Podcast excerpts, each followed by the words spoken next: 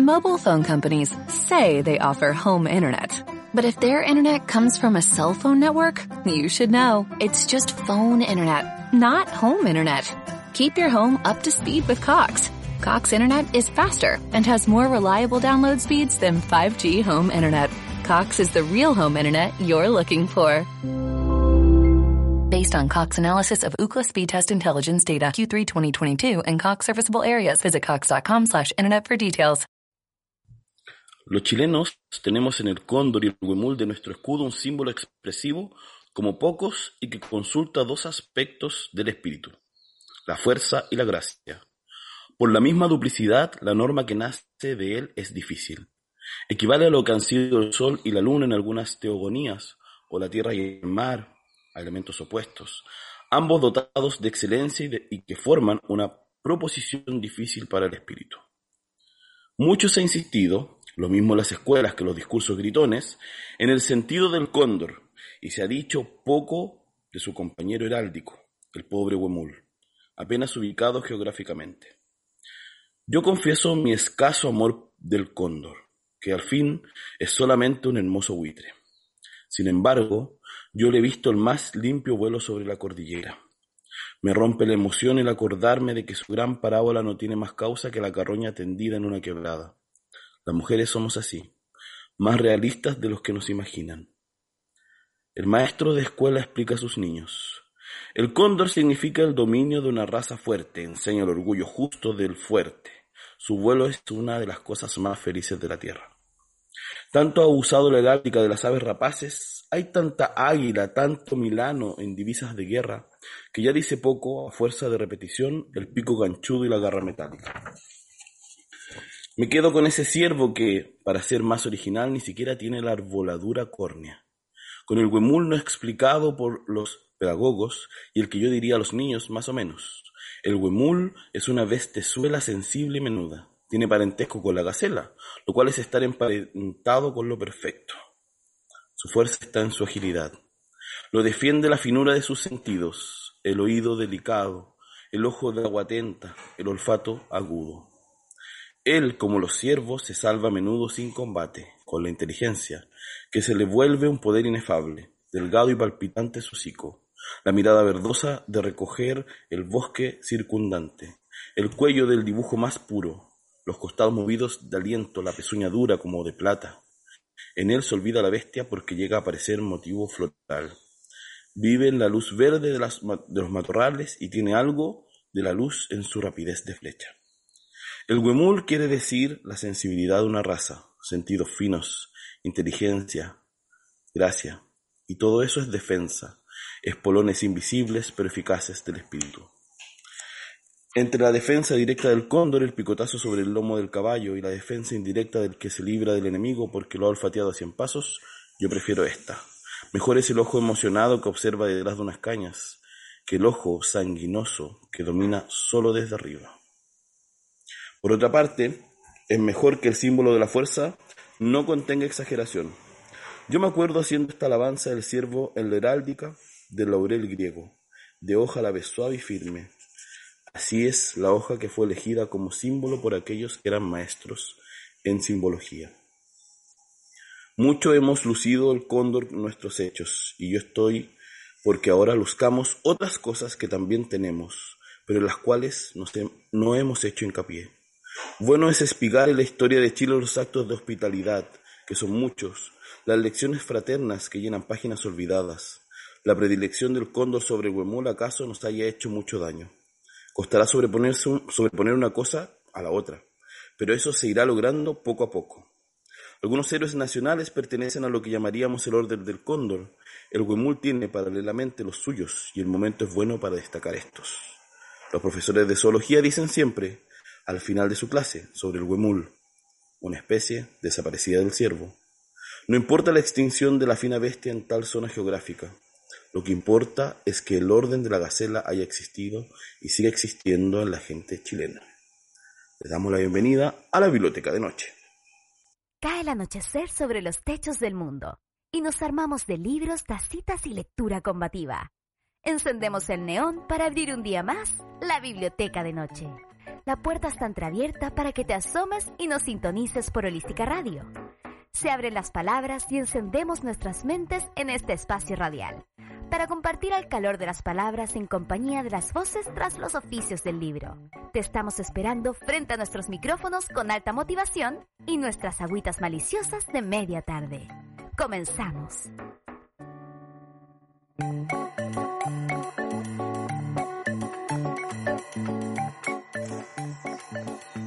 Damos la bienvenida a la Biblioteca de Noche en su capítulo 26. Acaban de escuchar el texto Menos Cóndor y más Huemul de Gabriela Mistral, que escribió en el Mercurio eh, un 11 de julio de 1924. Eh, traemos a Gabriela Mistral, eh, bueno, ella van a saber por qué. Yo quiero agradecer la paciencia por mi voz de hoy, entre la alergia y el COVID perro del infierno quizás, no sé qué será. en mi voz está ahí atrapada. Pero me acompaña por supuesto Grace, desde el sur. Grace, ¿cómo estás? Hola, hola, bien. Con ánimo hoy día, desperté como animada. ¿Y tú cómo estás? Bueno, aparte, nos vimos el sábado muy rápidamente, pero ¿cómo ha sido tu día? Aparte de la alergia ahí. Bien, bien, un día em, caluroso acá en Valparaíso, pero y alérgico, no sé. Bueno, ahí la, el decir quizás la voz, hay algo más, más que está detrás. Ah, estoy ocultando algo, mi voz quiere, quiere callar un ratito. Ah. con un péndulo, con un péndulo. sí, me voy a hacer los registros acásicos o algo así. Oye, Grace, tenemos, tenemos a un tremendo invitado hoy que nos va a hablar de, bueno, ya sabrán las personas que nos escuchan en podcast que el capítulo es sobre premios literarios, eh, así que les adelantamos esos. Eso, pero antes vamos a ir a una canción. Luego de la canción nos va a acompañar eh, este gran invitado. La canción se llama Mayonara Nodor, Stay With Me, de Miki Matsubara. Vamos, Martín.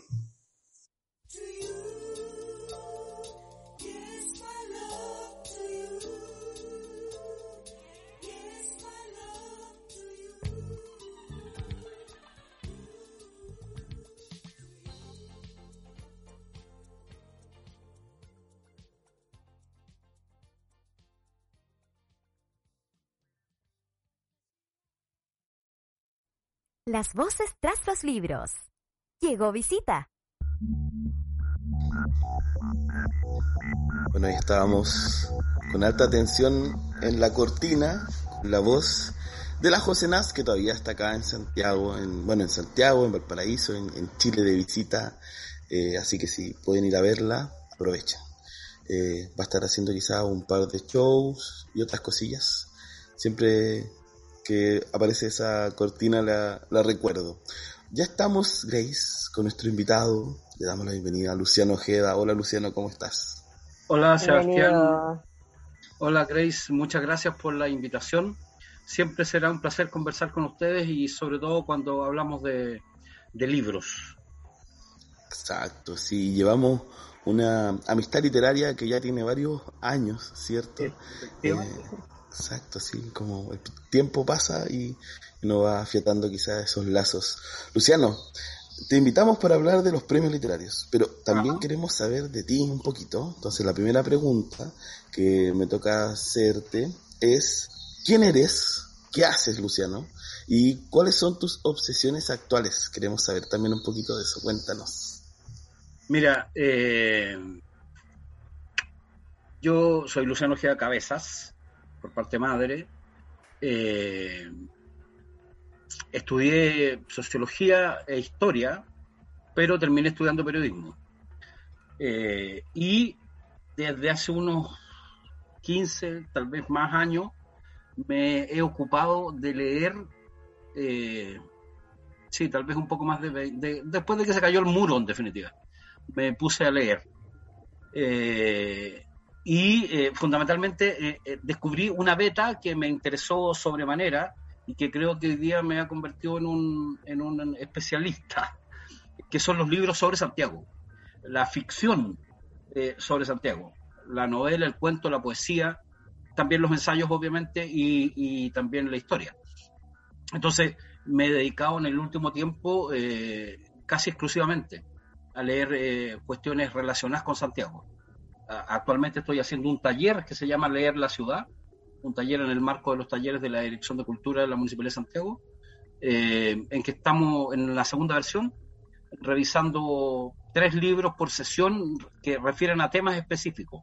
Por ejemplo, vimos Santiago hace 100 años atrás y la muerte del poeta Cohete de Domingo Gómez Roja.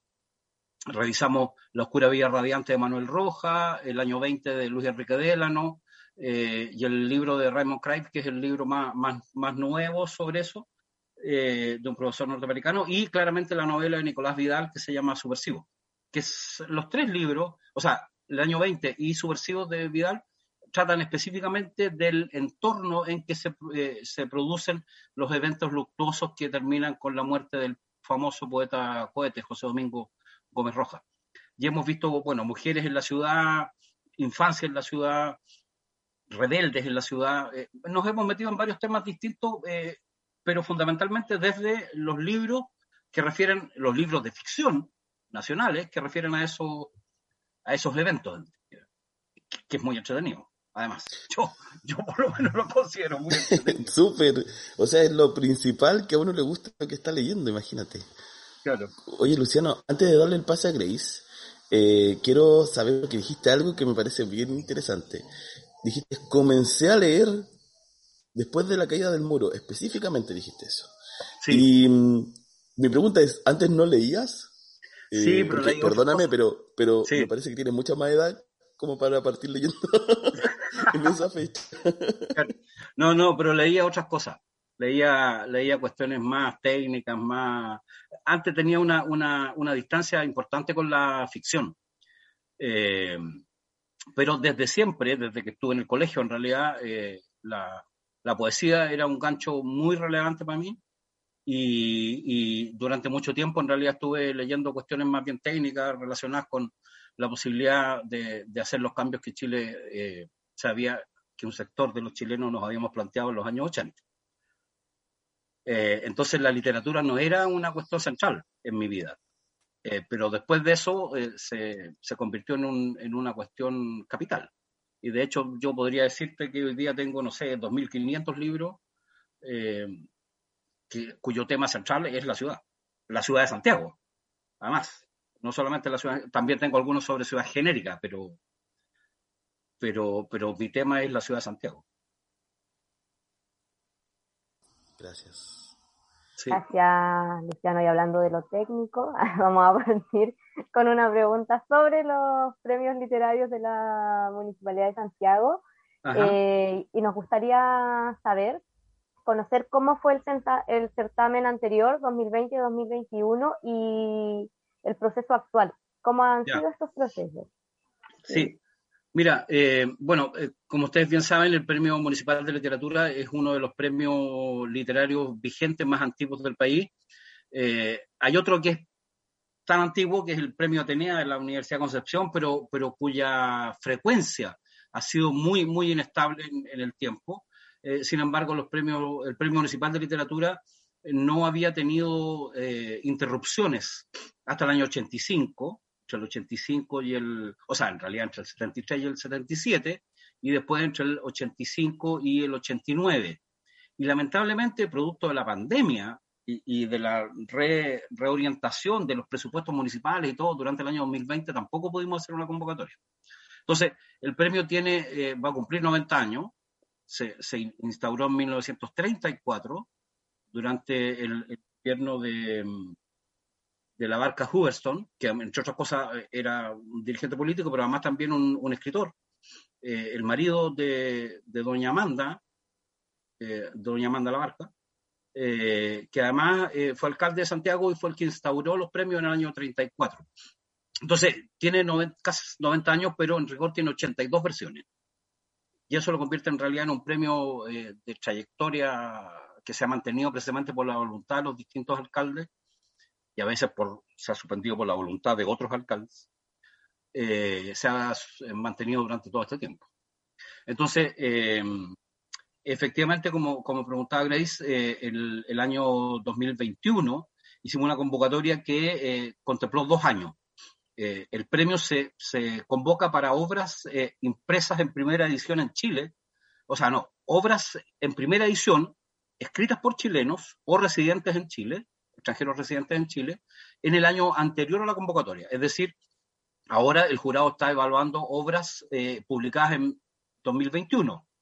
Y el año pasado evaluó obras publicadas en 2020, en que no pudimos hacer el premio, pero además también en 2019 porque eran las obras que no alcanzaron a, convocarse para el concurso que correspondía. Entonces, eh, el año pasado fue una cantidad de obras postuladas que realmente no, nos dejó anonadados, más de 640 postulaciones. Cuando te digo 640 postulaciones, estamos hablando de que eh, son 640 títulos distintos, porque uno de los requisitos del premio es que los postulantes entregan cinco ejemplares.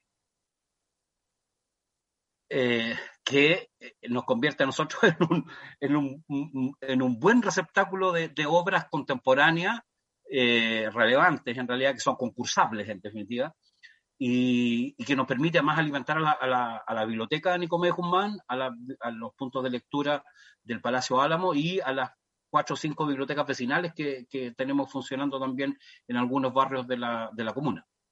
Entonces, eh, ha sido bien, bien interesante. Este año, obviamente, la, cantidad de postulaciones bajó un poco, bajó un poco respecto de ese número monstruoso del, año 2021, pero llegó a los 400 y tantos eh, postulaciones, en nueve géneros.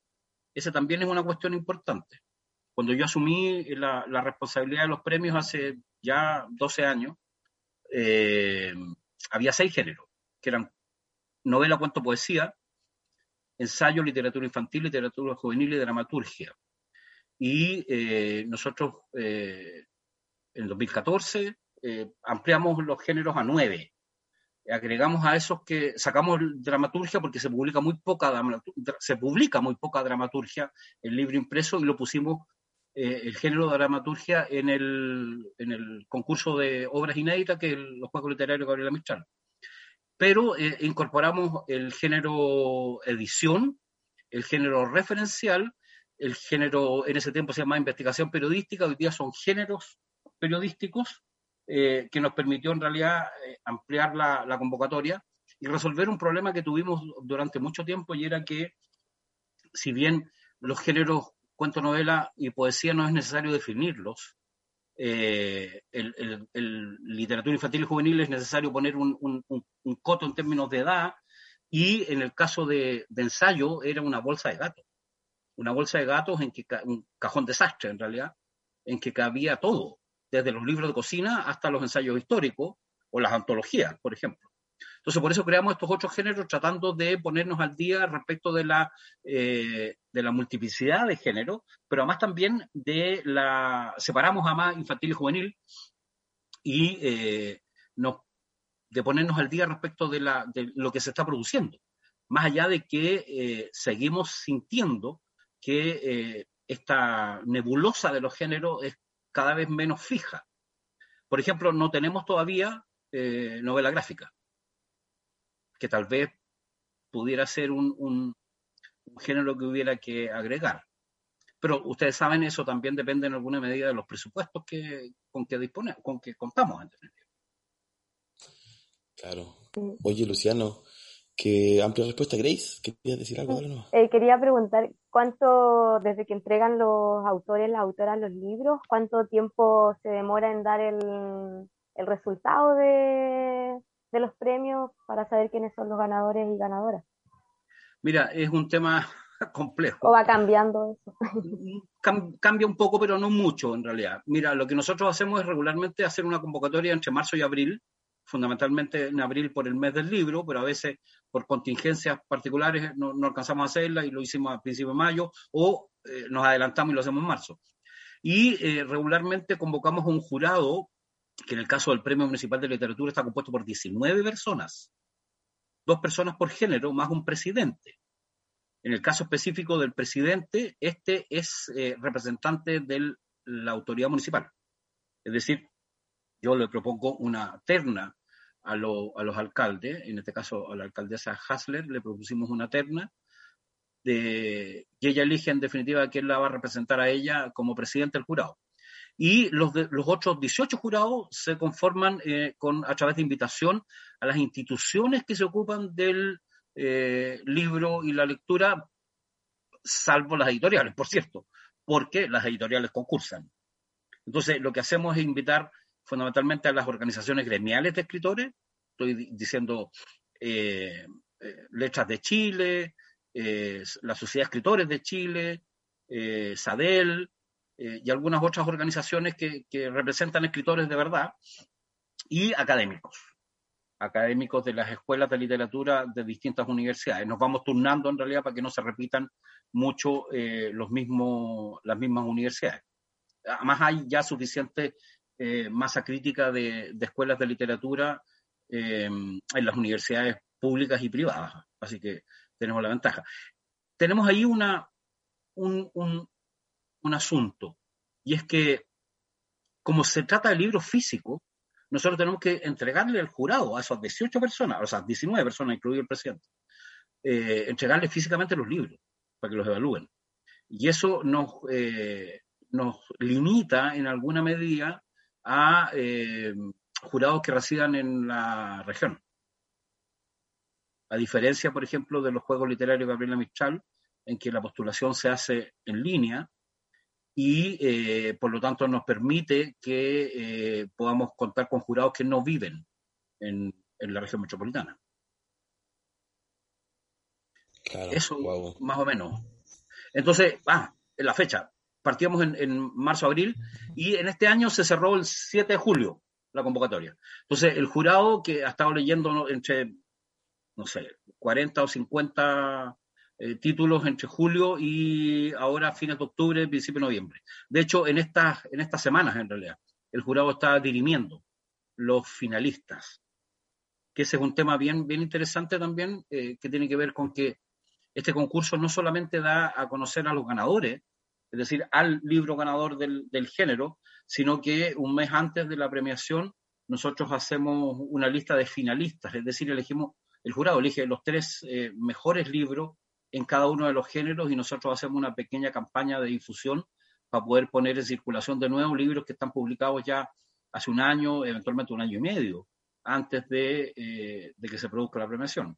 Porque, como les decía, los libros que están postulando ahora son libros publicados en diciembre. Es decir, pueden haber sido publicados en enero, o sea, publicados en diciembre, publicados en 2021. Pueden haber sido publicados en enero de 2021 y sabemos que si bien el mercado del libro no es una cosa tan dinámica, esos libros ya no están necesariamente en, la, en, la, en las vitrinas de las librerías, por ejemplo. Exacto. Oye, eh, Luciano, lo que mira, me hace pensar, primero en los Grammy, en, en los Oscars, como esta, esta nominación, Claro. La reacción del de las escritoras y los escritores cuando se les anuncia. Cuando pasa eso, ¿reciben comentarios, le escriben algo, una comunicación existe ahí?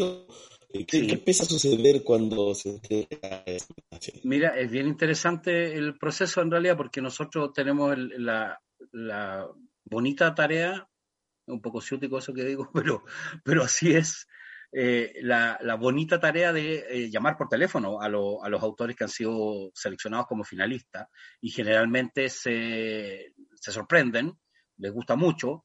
Eh, hay algunos, pocos casos, pero hay algunos que ni siquiera saben que su libro está postulando, porque los puede haber postulado, por ejemplo, la editorial. Pero en general la gente queda muy contenta y la idea nuestra es precisamente hacer difusión de esos títulos de esos tres títulos, independientemente de que nosotros ya sabemos a esas alturas quién es el ganador, pero tratamos de que no se note hasta, hasta el, día de la premiación, que tenemos que igual mantener reserva el asunto, pero, pero como tú bien decías, Sebastián, la idea de los finalistas es precisamente eh, poner de nuevo en, en, circulación, sacar un poco a la luz de nuevo libros más, más que ya, ya, pasaron eh, por el circuito, en definitiva, pero que tienen una calidad suficiente como para que el jurado los destaque. Entonces, en general, la gente se siente muy contenta, la gente de las editoriales también, por supuesto. Claro. Y, y que la gente, la, la gente qué bonito. Sí, no, es muy, es muy gratificante en realidad esa, esa conversación porque a veces eh, cuesta ubicarlo, nosotros tenemos todos los datos, obviamente, eh, pero a veces cuesta ubicarlo o a veces no nos creen. Por ejemplo, me pasó con, cuando hace un par de años atrás ganó Pedro Cayuqueo y, lo llamé por teléfono y me decía, pero no, si me estáis agarrando para el tandeo. Yo le dije, no, viejo, si es verdad. Y le tuve que mandar una foto del diploma que ya teníamos hecho. Eh, entonces ahí, él me, agarró para el taldeo porque me dijo que, gracias por el diploma pues se lo iba a poder mandar a la mamá para que lo, para que lo viera. Eh, entonces es, interesante porque además uno, uno eh, adquiere cierta cercanía ya sea con, con los editores, con las editoriales y también con los autores, que en general se sienten muy, muy honrados de recibir el premio. Como ustedes saben, con Seba ya lo hemos conversado otras veces, eh, este premio tiene más de 400, 400 ganadores en la historia. Y, gran parte de los escritores conocidos eh, en Chile se lo ha ganado alguna vez. Y varios se los ganaron más de una vez, en realidad. Wow, un gran catálogo, Grace. Eh, sí, igual la pregunta ahí que, vamos, que voy a hacer ahora tiene relación con lo que voy a decir, que a veces es muy poco valorada la literatura chilena o es muy poco conocida también en alguna, por algunas personas. De repente a mí me ha pasado que en biblioteca he conocido mucha literatura chilena y de repente nombro y la gente no sabe nada, nunca ha escuchado autores, autoras, muy poco, muy poca conocida. Me pasó con, el otro día con el tarot literario, que lo llevé a, una feria acá en Laja y me decían qué era, yo decía que era de biblioteca, y contándoles un poco, y me preguntaban por autores y autores, y me decían que nunca les habían escuchado, entonces, en base a eso, pensando que este premio existe desde el año 1934, hace mucho tiempo, como ya hemos mencionado, como tú has mencionado, ¿cuál es la relevancia y el impacto nacional que tiene para el mundo del libro? Mira, yo diría que precisamente por un lado está la antigüedad que genera prestigio. Nosotros sabemos en realidad que el libro impreso ya es una marca de distinción, es decir, un, escritor que tiene libros impresos eh, ya puede decirse escritor propiamente tal y asociarse a alguna de las organizaciones gremiales que lo reconoce como tal y se puede presentar como un escritor, que es una cuestión bien relevante. Pero mm, cuando más encima el libro eh, ha sido premiado, eh, efectivamente se, produce un reconocimiento aún mayor. Los medios de comunicación en general están interesados en conocer quiénes son los ganadores, eventualmente siempre tratan de armar algún, algún eh, rollo, alguna polémica, pero nosotros tratamos de que eso no suceda porque lo que nos interesa es destacar a todos los escritores, el ecosistema del libro, en definitiva, y no solamente a los ganadores. Sin eh, embargo, los ganadores son los que, los que la llevan, en definitiva. Entonces, eh, ahí hay, hay, hay, un tema bien interesante porque eh, los finalistas son tres por género, es decir, tenemos 27 finalistas al año, pero de esos solo nueve van a ganar. Entonces, también ahí hay un, una cosa que hay que manejar con, cierta delicadeza para no herir susceptibilidades. Eh, nosotros por eso, por ejemplo, eh, hacemos, mantenemos al, jurado eh, en reserva hasta que se da a conocer el fallo, porque Chile sabemos es un país demasiado chico, el mundo literario es aún más pequeño y todo el mundo se conoce. Por lo tanto, tratamos de evitar el compadrazgo, el amiguismo, lo que hoy día se llama el lobby feroz, eh, eh, evitando que, eh, sea público la nómina del jurado, en definitiva. que es una, una cuestión que apunta a la transparencia del proceso, pero también apunta a minimizar este la, violación de, de, esta transparencia, en definitiva. Claro. Oye, Luciano, yo te tengo una pregunta compuesta que tiene que ver eh, con algo que hemos estado hablando, incluso creo que lo hablé este fin de semana. El último certamen tuvo nueve ganadoras y ganadores, de los cuales solo, si no me equivoco, dos son mujeres. Y teníamos la inquietud respecto a, si en línea con lo que ha ido pasando en nuestro país, existe un avance en términos de imaginar un proceso más paritario.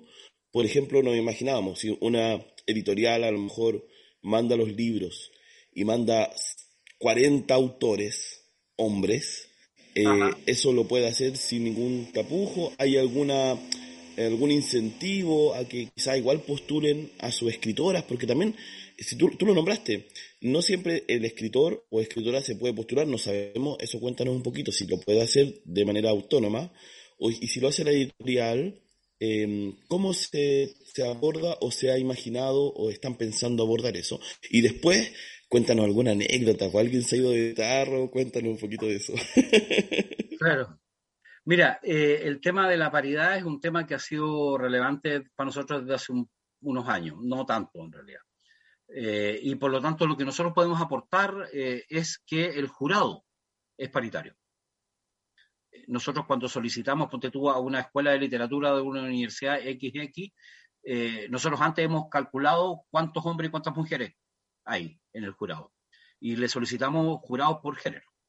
Por género, es decir, por eh, identidad sexogenérica. Y, y, por lo tanto tratamos de que siempre el jurado sea eh, por lo menos, por lo menos mitad hombres y mitad mujeres. Eh, pero respecto del otro tema, ese que planteas tú, Sebastián, referido a que las editoriales no publican tantas mujeres como publican hombres, es un problema que nosotros no podemos eh, enfrentar, eh, salvo que hiciéramos alguna, eh, tomáramos alguna decisión con sesgo. Y, eso, en rigor, en mi opinión, atentaría un poco contra el, la noción de concurso, que es que premia la mejor obra. ¿ya? Entonces, eh, nuestro aporte a la paridad es precisamente que los jurados tengan, eh, sean, estén compuestos por lo menos por eh, hombres y mujeres en igualdad de condiciones, en igualdad de número. Y contra el, machismo, el patriarcado imperante en, el mundo editorial, poco tenemos que hacer en definitiva.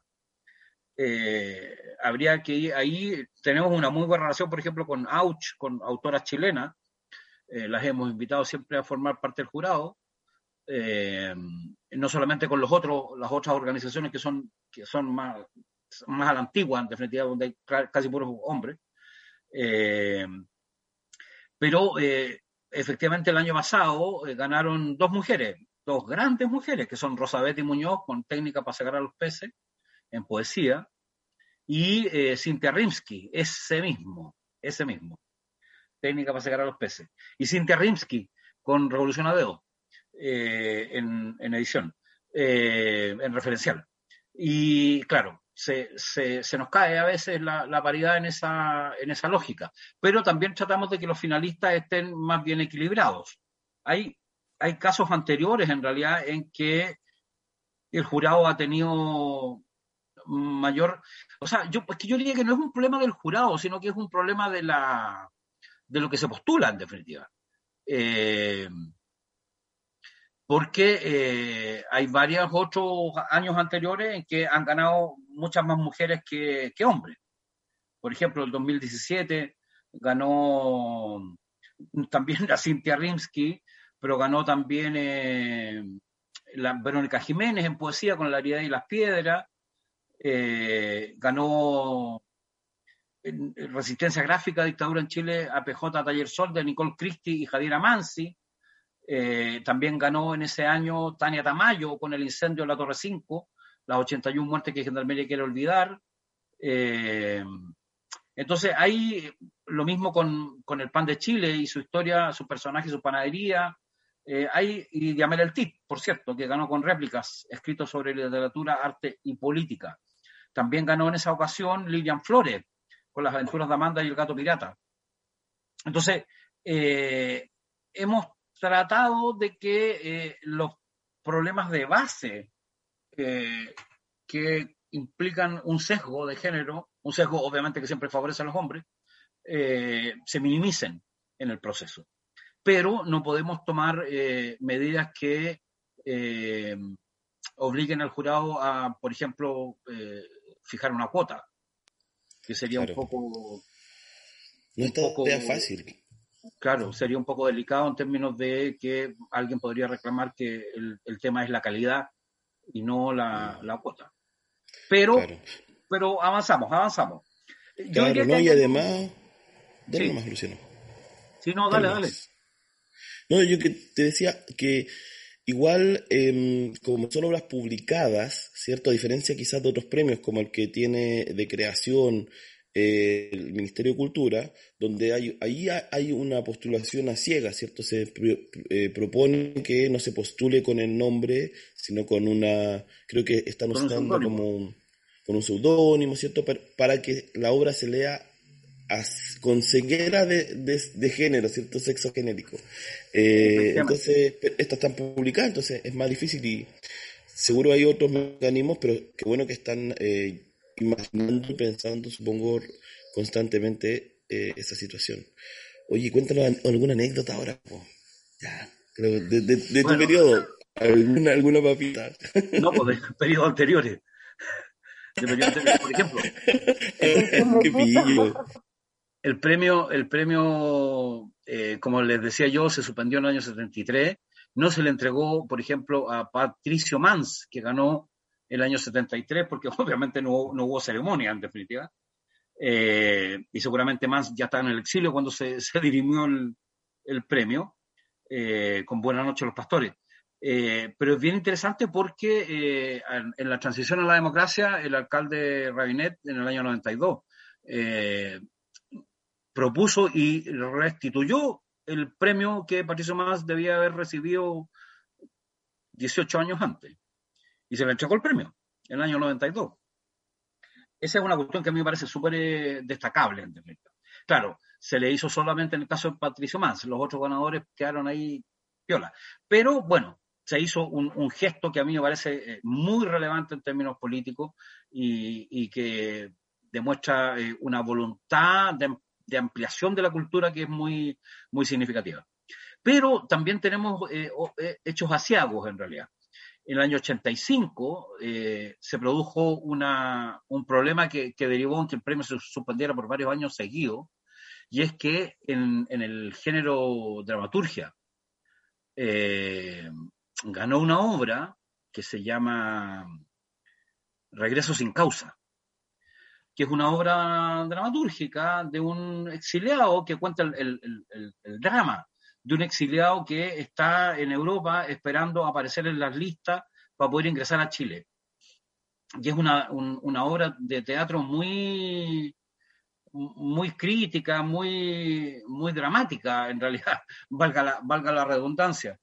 Eh, y eh, el premio se, se entregó eh, la, la, decisión la tomó la comisión que estaba a cargo del premio y eh, cuando el alcalde se enteró de que esa obra era la que iba a ser premiada, eh, suspendió la ceremonia y suspendió la entrega de los premios en el año 85.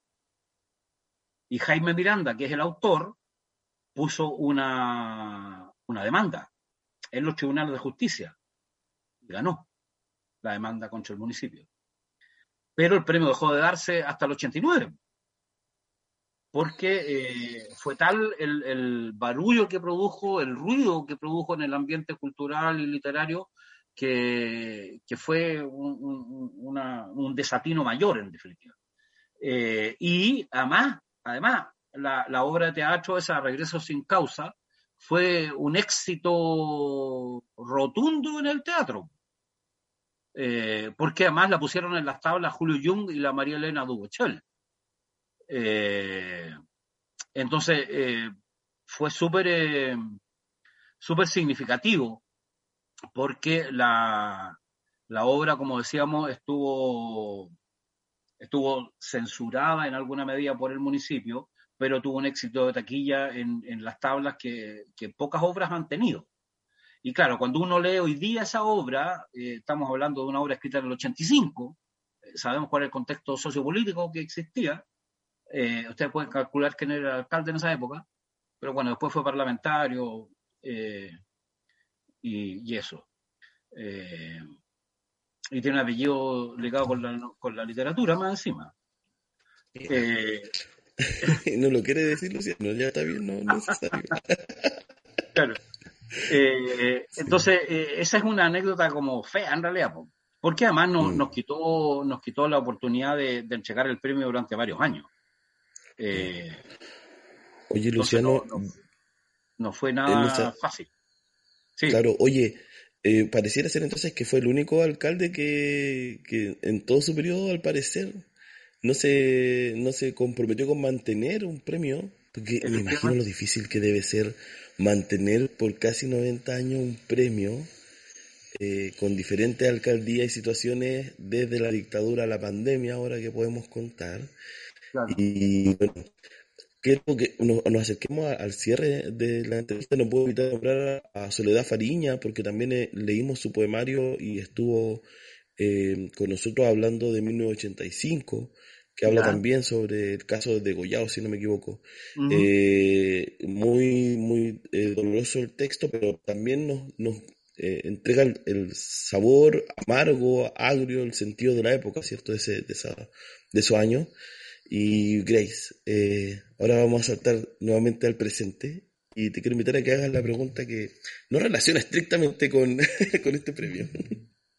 Eh, bueno, este año nos lanzamos con un ciclo de clubes de lectura sobre las nueve categorías del libro.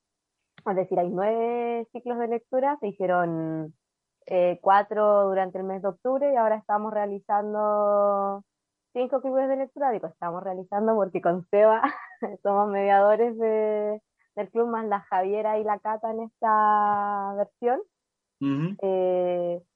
¿Cuál es tu apreciación respecto a la lectoría de estas obras y si eso es actualmente un referente para la selección de los libros?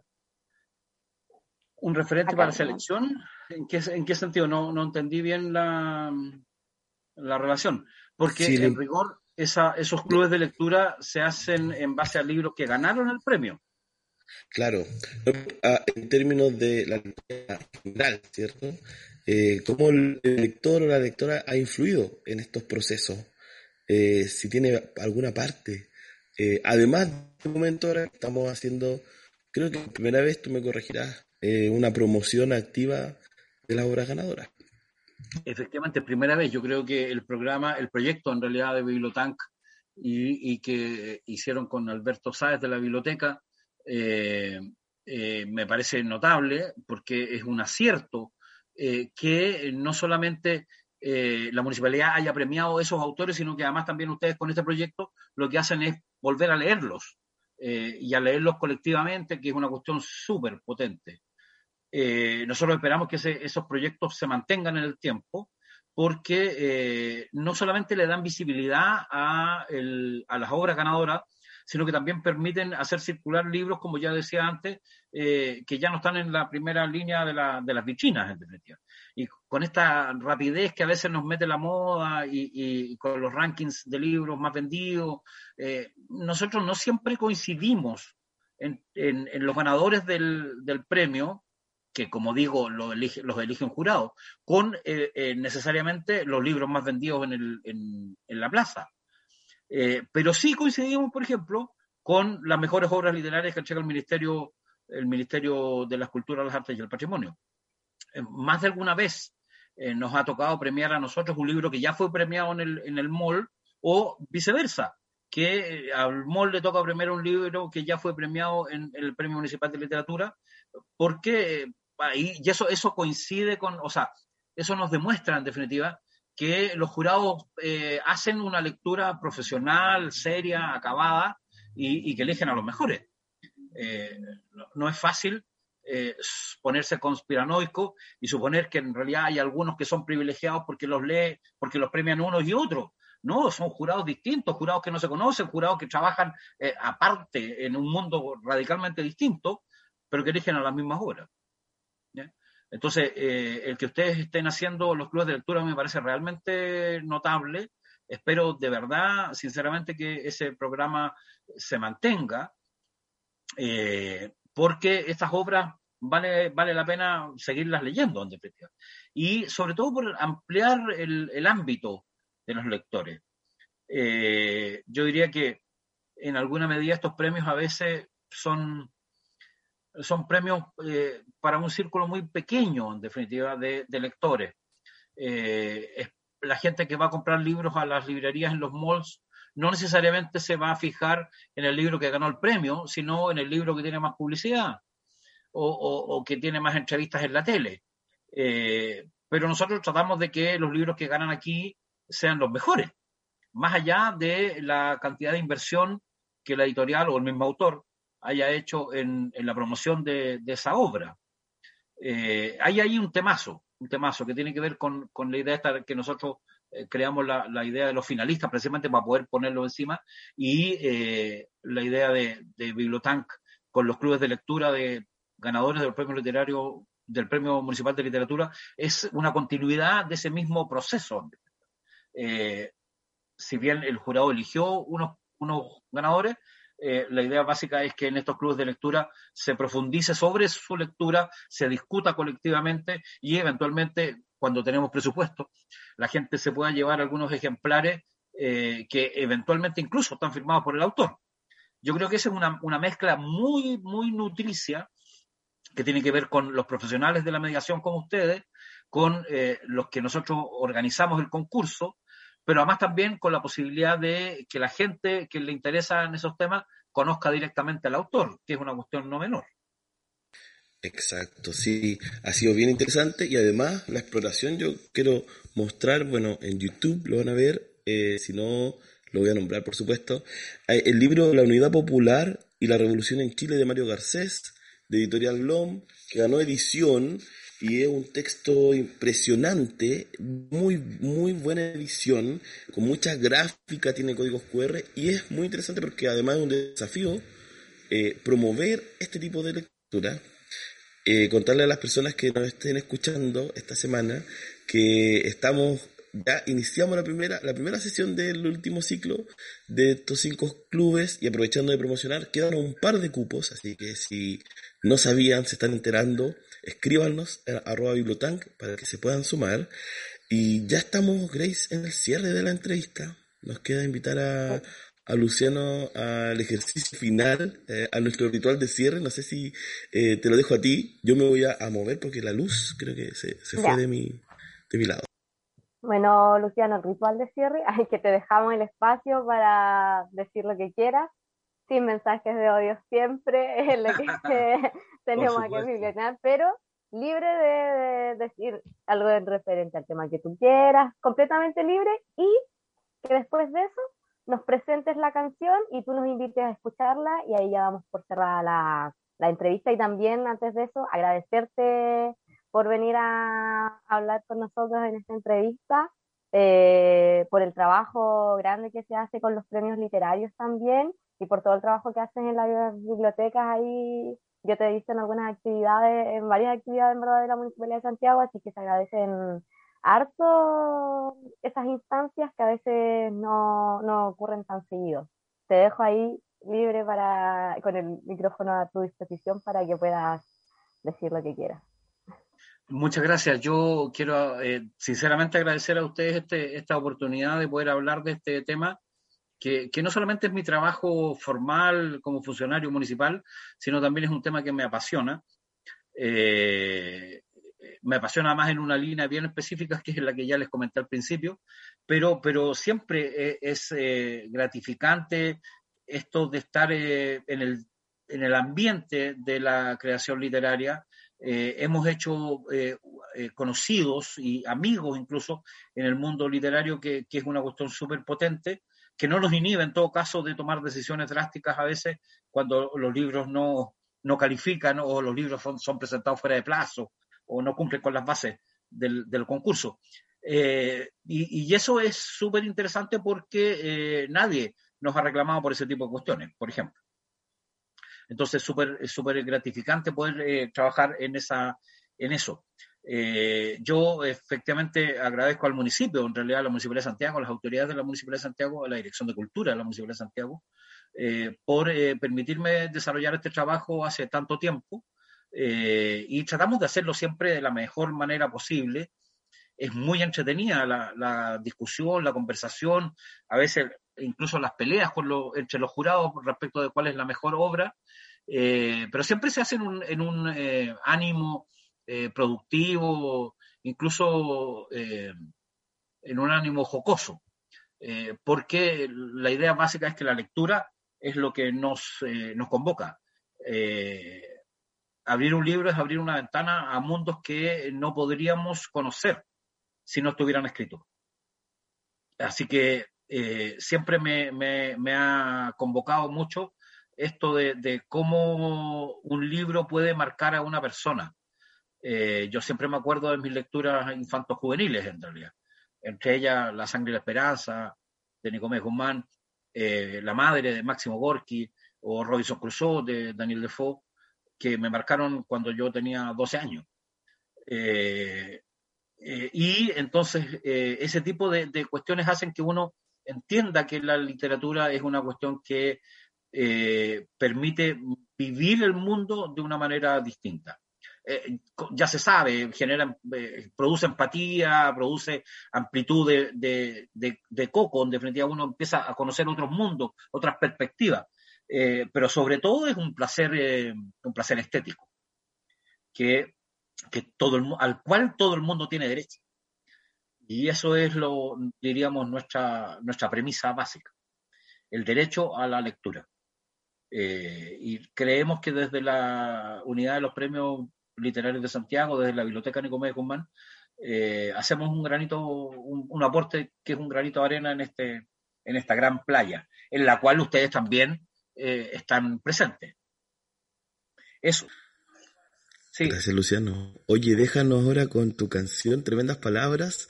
Dinos cuál es y, mándanos la canción como que fuera tu programa, sí. Ya, pues. mira, yo estuve mirando cosas y hay, cuestiones bien entretenidas, pero yo me, Hay una canción de The Cure que se llama Killing Arab, eh, que está basada en, en, un texto, en un pasaje del extranjero de Albert Camus, pero, pero yo elegí otra, eh, que es eh, The Battle of Evermore de Led Zeppelin, eh, apelando a, mi, a mis tiempos rockeros, una canción vieja ya a esta altura, tiene más de 50 años, no, casi 50 años. pero es súper interesante porque Led Zeppelin, particularmente en el cuarto álbum, va a desarrollar, va a presentar varias canciones que están inspiradas en los libros de Tolkien, particularmente en El Señor de los Anillos, por cierto, eh, que esta gente leía muy tempranamente. Estamos hablando de canciones creadas en el año 69, en el año 71, cuando eh, Tolkien eh, es probable que haya sido solamente un, escritor de culto en el círculo anglo, anglosajón. Pero tanto Plant como Page y los otros miembros de Zeppelin ya tenían esa, esa intuición. Y, si bien la batalla de Evermore no existe en los libros de, Tolkien, eh, sí eh, hay una referencia específica a algunos personajes de las obras de Tolkien que, aparecen en la letra de la canción y que me parece súper significativa. Eh, no es una canción para leer, porque en realidad es un rock más o menos pesado, pero sí es una, canción inspirada y muy literaria.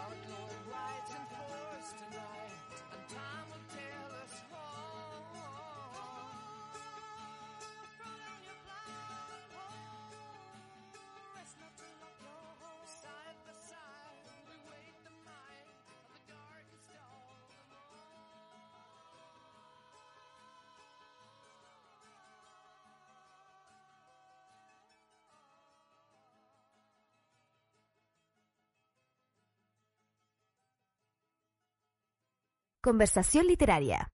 El círculo de las palabras.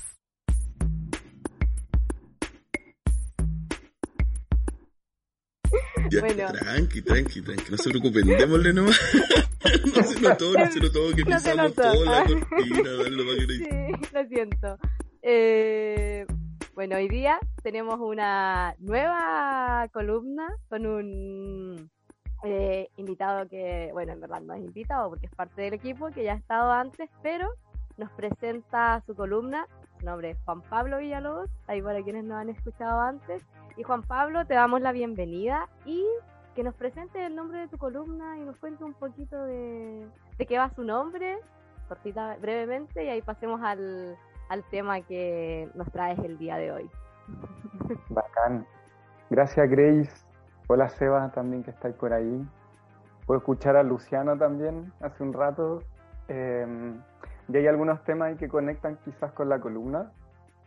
Eh, bueno, yo la titulé Sentido y algoritmos, o Sentido algoritmo también. Eh, a raíz de, de algunas como conversaciones, procrastinaciones también, que, que me han convocado con amigos, en búsquedas también en internet. Empecé, a- sobre todo el año pasado, a, a hincarle un poco el rollo a lo, a lo- de lo que van los algoritmos, ¿cierto? Eh, que hoy día tienen como una influencia súper importante en la mayoría de las tecnologías digitales a las que estamos súper socializados. Eh, algunos más que otros, ¿cierto? Pero eh, cada vez como más creciente y en pandemia sobre todo, se vio como de lleno, fue como un, un irrenunciable. Em, yo les compartí por ahí, o les quería compartir una, una columna de, de Vice, un artículo de Vice que, que habla en relación, está en inglés lamentablemente, hay como harta información de esta, eh, que todavía está sin traducción, muchas veces hace- cada vez más llega más información actualizada. Eh, y esta se titula más o menos así. Eh, cada vez se hace más difícil para los científicos explicar cómo funcionan las inteligencias artificiales y consecuentemente también su algoritmo. ¿ya? Eh, en este artículo hablan como de, de cómo se cómo, cuál es el rol que han tenido los algoritmos. Ya los algoritmos son para quien no entienda un poco, es como una receta, ¿cierto? Que hay que seguir al pie de la letra. Nosotros seguimos una receta de cocina, por ejemplo, ah, y preparamos tal, tal comida o ciertas instrucciones. Lo que hace un algoritmo a nivel súper como rápido, quizás burdo, quizás algún experto me mata en este momento, pero de lo que se trata es automatizar, ¿ya? Un input, es decir, algo que ingresa, algo que sale. Una cadena de decisiones, de reglas, de receta de cocina, que hay que seguir al pie de la letra de forma automática para optimizar tiempos eh, y hacer de manera mucho más masiva eh, acciones que en tiempo humano nos podrían significar mucho más trabajo. El gran problema con eso es que, como bien dice este artículo, es que cada vez más difícil para los científicos saber cómo es que los algoritmos señalan lo que señalan. ¿ya? Es decir, por ejemplo, nosotros tenemos, eh, bueno, está la biblioteca de noche, yo estoy ahí viendo mi Instagram, etcétera, un TikTok, y de repente me aparece, pa, ven a visitar, escúchanos, biblioteca de noche. ¿ya? Eso funciona con ciertos algoritmos de cada red social. Eh, TikTok tiene lo suyo, Meta, WhatsApp, Instagram, Facebook también tienen lo, suyo. Eh, pero hay en, tecnología más incipiente una escasa como posibilidad de ver por qué están sugiriendo lo que están sugiriendo. ¿ya? Nosotros más o menos entendemos, por ejemplo, a mí me gustan los libros, tengo varias librerías, como, ah, que les doy un like, veo una foto de un libro, le pongo un like, y lo puedo entender un poco de por qué me está señalando. Lo que hace el algoritmo es como teorizar qué es lo que a mí eventualmente me, me va a gustar, ¿cierto? Y ahí hacen un match conmigo. Funciona en Tinder, funciona en, en Uber, los algoritmos definen cuál es el monto, por ejemplo, de un viaje en Uber según el horario. y el horario también lo empiezan a evaluar según si hay congestión, no hay congestión, eh, todo eso en tiempo real. Por tanto, hoy día se habla de que hay una caja negra de los, ¿cierto? de los, de los algoritmos, de, de cómo opera esto, y lo que se está un poco solicitando o pugnando es hacia una caja blanca, entre comillas, o transparente, de que puedan evidenciar cómo están operando para que nosotros nos encasillen o nos lleven a ciertas decisiones los algoritmos. En términos de nuevo medio burdo y, y quizás para tratar de hacerlo más sencillo, es, por ejemplo, yo puedo saber, en el artículo sale este ejemplo, yo puedo saber que a mí me gusta el helado de vainilla, ¿cierto? Pero cuando yo empiezo a pensar, ya, pero ¿por qué me gusta el helado de vainilla? ¿Desde cuándo me gusta el helado de vainilla? Eh, ¿Y siempre me gusta el helado de vainilla? De repente igual puedo tomar otro helado y lo paso bien, por ejemplo. Esa, eso heurístico, esas posibilidades interpretativas, hoy los algoritmos, los machine learning que se llaman, que son algoritmos que agarran como vida propia aprendiendo también de los datos que se le dan, eh, se hace cada vez más difícil y lo peligroso de eso, o por qué es importante visibilizar eso, es que los algoritmos, las máquinas, finalmente son humanas, demasiado humanas todavía, para bien yo creo sobre todo, eh, y para mal lo evidenciamos, ¿ya? Por ejemplo, hay mucho eh, sexismo, racismo, androcentrismo también en cómo operan los, los algoritmos. El reconocimiento facial de algunos. Eh, se ha estudiado de que es mucho más fácil las test más claras reconocerlo en los escáneres faciales. No así la, la, las test eh, menos claras, eh, con otra iluminación también, los ojos rasgados, por ejemplo. Em, y con respecto a algo que, que, me conectaba con lo que decía Luciano en la entrevista, es de que también se, se evidencia mucho menos o hay menor claridad para reconocer rostros de, de mujeres, o lo que podríamos entender también, eh, rostros más femeninos. Eh, él lo habla en el tema de la literatura, ¿no? Pero pasa, el, el algoritmo no es que haya nacido solo, sino que replica finalmente muchos sesgos culturales. Entonces este artículo llama un poco, eh, lamentablemente como les comentaba en inglés, pero llama un poco a poner ojo en esto, cómo, cómo están operando, y un juicio crítico también de qué nos están sugiriendo los algoritmos. Hoy en día los algoritmos están como en una, en una pugna, de hecho, en que eh, tienen un carácter predictivo mucho más grande que su carácter explicativo. Y es ahí donde nos convocan finalmente políticamente, socialmente, también nosotros como exigirle a los algoritmos qué están haciendo, pedirle un poco transparentar su, su agenda también, porque la tienen, finalmente son realizadas por humanas, humanos, contratados por corporaciones, eh, etc. Eso se ramifica en un montón de situaciones, la cultura del libro, por ejemplo, Kindle, que depende de Amazon, eh, juegan con nuestra información cada vez que leemos y tenemos conectado el Kindle. Saben cuánto nos demoramos, qué trozos de los libros que leemos captan más nuestra atención, cuándo dejamos un libro, cuándo nos enganchamos de un libro, y todo ese material hoy día lo seleccionan y lo apilan para incluso estar planeando y ya trabajando incluso en inteligencia artificial o algoritmos que puedan aprender estilos de escritura. Yo quiero leerme algo parecido a Shakespeare, voy a confiárselo a una máquina y lo va a poder entregar. Entonces ahí también se desfonda un poco qué entendemos por autor, por escritura, por experiencia estética. Eh, y finalmente preguntas éticas y, políticas que me interesa un poco traer a raíz de esto no sé cómo les llega, si, si, si habían también ustedes entendido o habían cachado el tema de los algoritmos, cuál es su experiencia. Eh, la verdad es que yo había muy poco, muy poco creo que entendía el tema, pero el, estos documentales que están en Netflix, que uno sobre el dilema de las redes sociales y el otro es el gran hackeo, hablan de, mm, de los algoritmos y hablaban de también cómo se utiliza para manipular masas. Que, por ejemplo, en el gran hackeo creo que es el que se habla de eh, cómo se hace una campaña contra Hillary cuando estaba compitiendo contra, contra Trump y cómo ven que gente es más manipulable o no y le van apareciendo ciertas cosas. Eh, lo que también se hablaba el año pasado, que es así, que después se hablaba que se hizo con Bolsonaro y que se quiso hacer con CAF acá en Chile también.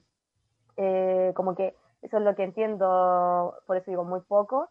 Y ahora, eso sí, mientras tú hablabas, estaba leyendo el documento porque se me tradujo, así que se puede ver en español. El algoritmo lo hizo. sí, el algoritmo lo hizo porque yo inglés nada. Y hay algo que mm, y sale también como lo del helado, lo de lo que mencionabas, y decía que, por ejemplo, cuando ya nos dejamos, nos confiamos en ese sistema, eh, no sabemos si las respuestas son confiables o lo dice ahí así como, o simplemente es lo que queremos escuchar. ¿A quién benefician estos resultados y quién es el responsable o la responsable si es que hay un daño? Y otra cosa que me llama, la, que me llama mucho la atención de lo que alcancé a leer es que, como tú dices, es muy, tiene como estos sesgos que están en la sociedad, que como sesgos raciales, y habla de que hay máquinas que, por ejemplo, a las mujeres y a las personas negras, como que no las identifican bien, como por ejemplo rayo X, pueden saber ciertas cosas de ti y no la identifican y podría haber un diagnóstico en cuanto a enfermedades como errado o más lento, incluso una cosa así. Entonces, igual es como eh, súper riesgoso también el cómo funcionan, porque ¿qué, pasa ahí cuando, por ejemplo, lo utilizan como para un diagnóstico, por ejemplo? Eh, y qué pasa también cuando se utiliza para manipular masas, que sabemos que los medios de, eh, iba a decir medios de manipulación con los medios de comunicación, ahí el inconsciente, lo hacen a través del uso del lenguaje, las imágenes, etcétera, pero mm, si esto se vuelve como los sistemas, la inteligencia artificial cada vez es más parte de nuestras vidas. Entonces, tal vez veía Black Mirror y como que llega aquí un momento en que las máquinas toman todas las decisiones por ti, incluso de cómo encontrar una pareja. E imagínate, llegamos a eso. Entonces, es súper complejo. ¿Por qué confías en eso? ¿Qué pasa? Todas esas preguntas de cuestionarte quizás ya no te las vas a hacer, no nos las vamos a hacer en algún momento. Mm, mm. Oye, tremenda pregunta que además dice Grace es ¿por qué confiamos en eso? Esa es una pregunta que, voy a anotar porque me parece que es clave y me lo, yo me lo venía preguntando eh, en, por otras cosas porque he escuchado últimamente o quizás he puesto más atención últimamente en frases como bueno, es que ahora tengo que subir esto así a Instagram no, es que ahora no hay otra opción para hacer esto.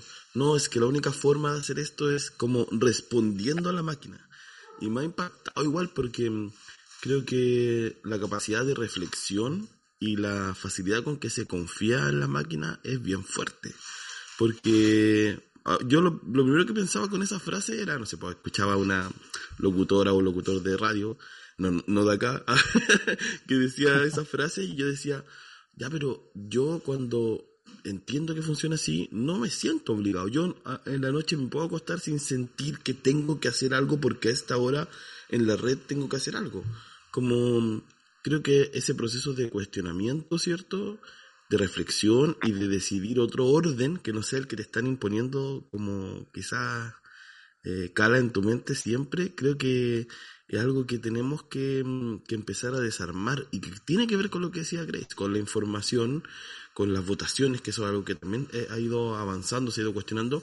Y quería nombrar dos cosas que además escuché estos días y que seguro vieron una al menos. Lo de Alexa y su recomendación para que se callaran sus hijos, que le hacen como una mamá, eh, que la recomendación es que le peguen la garganta para que no pueda hablar. Eh, y de la empresa que está a cargo de Alexa, que no sé si es Amazon, salió a pedir disculpas, como diciendo, oigan, en realidad esto es un error, porque en realidad como busca información que se parece, y hay respuesta de usuarios y usuarias que usa para dar respuesta a, lo que las personas preguntan. Eh, primero hay una falta de responsabilidad y mi pregunta, después que escuché eso, dije, ¿y la persona le habrá pegado? ¿Habrá considerado? Ah, pero si Alexa me dice esto, podría hacerlo. Y lo segundo, para dejarlo ahí y darle el pase a ustedes, es que escuché en el podcast con la ayuda de mis amigas, en realidad el de cine que hace la Valeria Luna, que eh, hablaba como noticia y le emocionaba mucho, cosa que a mí más me espanta que me emociona, la primera película eh, que tiene una narrativa escrita por una inteligencia artificial que el director se lo pidió a una inteligencia artificial, le pasó como la trama, los personajes, y ahora en base a eso está haciendo su película. Entonces, me parece que... Eh, te quedó pegado el Seba. Eh, pero está fuerte. Sí, Juan Pablo- se quedó pegadito. Ahí Sí, está. se quedó pegado, así que sigamos nomás. Seba, te quedaste pegado, no se te escuchó lo último. Volví o no. Ahora bueno, decía que es espeluznante, más que es, es- es como interesante igual, por uno la sombra, pero es espeluznante. Como, porque bueno, hemos hablado acá también en de los neuroderechos, eh, ¿cierto? Los derechos digitales de la mente. Hemos hablado también sobre la hipervigilancia y las cámaras que tienen registrado todo. Y hay una charla TED, y con esto cierro para darle el pase ahí a Juan Pablo para que también haga el cierre de su columna, estamos en la hora. Eh, una charla TED que se llama ¿Por qué me vigilan si no soy nadie? de Marta Peirano y habla de cómo nos rastrean en el GPS y que saben todo lo que hacemos a cada hora eh, y que se pueden generar información eh, sobre nuestra forma de vida. Juan Pablo. Mm. Qué buena, dio como para hartas preguntas, ¿no? Y precisamente yo quería como relevar eso, como la conversación, que al final la, conversación, al menos para mí, o la poesía, o la experiencia estética, es conocimiento haciéndose, como conocimiento situado desde ciertos lugares, ciertas afectividades, cuerpos, y creo que eso se pierde con la inteligencia artificial. Más que con la inteligencia artificial, ¿eh? con estos algoritmos a las que les damos como nuestra fe ciega. Eh, y bueno, allí creo que hay como varias cosas para hincarle, pero quizá en algún otro momento cuando, cuando volvamos en un, en un nuevo espacio, nuevas columnas. Eh, pero ahí retomando quizá brevemente lo que decía la Grace en relación a los diagnósticos, por ejemplo, los diagnósticos en, en salud mental, hoy día hay un montón de aplicaciones de salud mental para uno autochequear sus estados y son los que menos privacidad o menos cláusulas de privacidad tienen. Es información súper eh, eh, eh, íntima, privada, de hecho. Entonces, bueno, hay que ir a disputar también eso. Antes pasaba acá que yo cuando conversaba con algunos amigos amigas de afuera me decían, oye, ¿por qué dais tu root como cuando hay al supermercado? Eso no, no, no lo entendían como nosotros entregábamos nuestra información así. Y bueno, creo que no no es azaroso también. Ahí está el libro Copia o Muere que decía el, el Seba también de... Hay como varias información, harto neuroderecho haciéndose acá en Chile, conocimientos situados, que creo que hay que ir a retomar. Y en relación a, lo- a los diagnósticos pasa esto, ¿no? Hay, parece que el libre albedrío queda en, en jaque. Pareciera que los algoritmos, al predecir, nos, nos señalan, nos, nos hacen soltar un poco este mismo carácter eh, decisional que tenemos y, al final es una responsabilidad. Quizá agobiado por responsabilidad o todos le cedemos algo de poder a eso.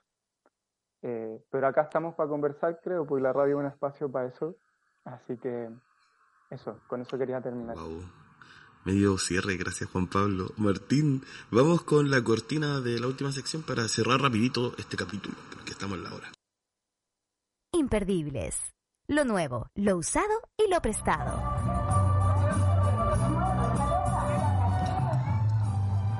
Bueno, en línea con el tiempo, yo voy a resumir las recomendaciones y lo que voy a hacer, como lo hice también en el capítulo anterior, le voy a dar el pase a Juan Pablo para que él eh, eh, diga alguna recomendación si es que la tiene, y también Grace tiene una, también que la pueda dar. Y Grace, tú elegiste la canción de cierre, así que tú cierra. Yo esta es mi intervención final. Eh, recomendaciones. Vuelvo a recomendar Fantasías eróticas de Cristina Peri Rossi. Creo que lo he leído, lo he nombrado varias veces. Es uno de mis libros favoritos de Cristina Peri Rossi. Lo estamos leyendo en el Club de Lectura LGBTIQ+, que hacemos en la Biblioteca Santiago Severín en Valparaíso. Así que si quieren ir a, saber un poquito más, este miércoles nos juntamos, miércoles 16. Eh, y también difundir que este fin de semana sí va a ser la feria del libro Libros en Estación Central, después de que se suspendió por la lluvia. Así que les dejo esas invitaciones. Y por último, bueno, el libro Unidad Popular y la Revolución en Chile de Mario Garcés, que estamos leyendo en la Plaza de la Libertad de Prensa eh, por Concha y Toro. Eh, así que si quieren ir, quedan cupos y quedan libros que son de regalo. Así que vayan para que tengan uno y vamos a conocer al autor también. Lo va a firmar. Ya eso dejo ahí ese dato. Y Grace, te doy el pase. Y también Juan Pablo para que hagan el cierre. No sé si Juan Pablo quería recomendar algo. Mucho para recomendar no tengo, pero me gustaría insistir en Larvados de Andrea Calvo Cruz para retomar también las conversaciones que, tuvimos en el programa anterior. Muy, muy recomendado el libro. Bacán. Dale, Grace. Yo quiero recomendar un libro que es prestado porque me lo recomendó un compañero y amigo del trabajo, que estamos haciendo un club de lectura los dos en la hora de almuerzo. Eh, se llama Nada de Jane Teller o Teller, no sé cómo se pronuncia. Y solo decir que es un niño que descubre que la vida no tiene sentido. Entonces hace, se sale del colegio y se sube a un ciruelo y empieza a gritar las razones de por qué él cree que nada importa en la vida y desmoraliza todo el curso. Es un séptimo como básico, tiene que ser más o menos, y los desmoraliza, las desmoraliza a todos y a todas, y empiezan a, se les ocurre la idea de buscar objetos que tengan significado para mostrarle que hay significado, pero se vuelve cada vez más oscura la búsqueda del significado.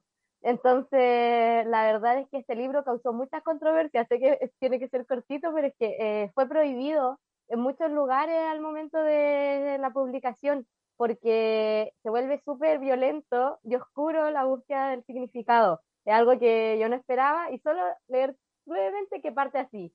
Y con esto termino. Nada importa. Hace mucho que lo sé, así que no merece la pena hacer nada. Eso acabo de descubrirlo. Ahí se los dejo. Muy, muy recomendado. Y la canción eh, es una que tengo muy, muy pegada como hace un mes. no sale de mi mente. Y se llama eh, Elsa, es de Elsa y el mar. Se llama Atravesado es un poquito bachatera, vean el video, un lujo, eh, y escuchen a Elsa del Mar, chilena, muy buena cantante. Eso. Muchas gracias por acompañarnos hoy en la biblioteca de noche y nos vemos la próxima semana. Chao.